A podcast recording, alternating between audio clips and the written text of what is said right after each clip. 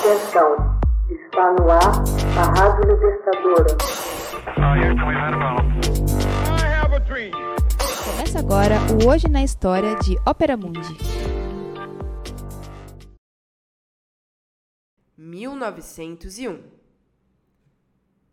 Um atentado tira a vida de William McKinley. No dia 14 de setembro de 1901, o presidente norte-americano William McKinley sucumbe aos ferimentos que lhe foram infligidos por um assassino em um atentado à bala no dia 6 de setembro.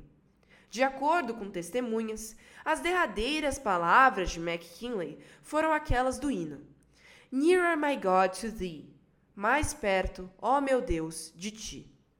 McKinley cumprimentava uma longa fila de pessoas que o recebiam na exposição pan-americana em Buffalo, Nova York, quando um jovem de 28 anos, Leon Cholgos, anarquista, se aproximou com um revólver escondido em um lenço empunhado na mão direita. McKinley imaginou que o lenço era para esconder um defeito físico e gentilmente buscou a mão esquerda do homem para apertá-la. Chogles aproximou-se do presidente e, quase a queima-roupa, desferiu dois tiros em seu peito. O assassino tentou ainda disparar um terceiro tiro no cambaleante presidente, quando assessores derrubaram no solo e o prenderam. McKinley sofreu um ferimento superficial no externo e outro projeto se alojou perigosamente em seu abdômen. Foi imediatamente levado à mesa de cirurgia do hospital e, em 12 de setembro, parecia estar caminhando para uma melhora. Mais tarde, porém, naquele mesmo dia, as condições do presidente pioraram rapidamente e, em 14 de setembro, morreu de gangrena que não fora detectada nos ferimentos internos. O vice-presidente Theodore Roosevelt jurou como presidente imediatamente após a constatação da morte de McKinley.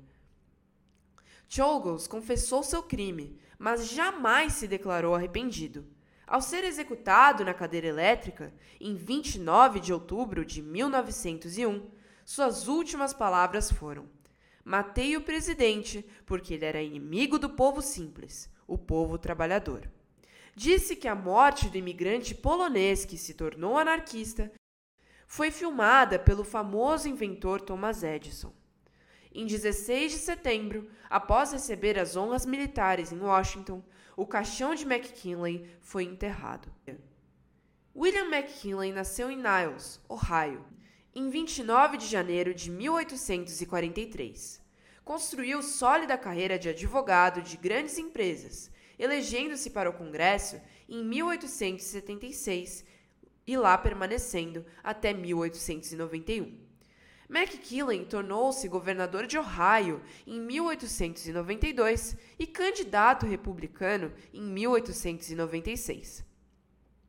A comunidade empresarial alarmada com as ideias progressistas do candidato democrata William Jennings Bryan, gastou uma considerável soma de dinheiro para garantir a vitória de McKinley.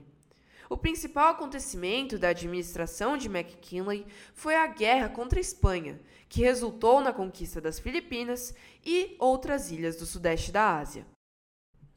Foi reeleito para mais um período em 1900. Seu sucessor, Theodore Roosevelt, nascido na cidade de Nova York em 27 de outubro de 1858, tornou-se conhecido como o Homem do Big Stick.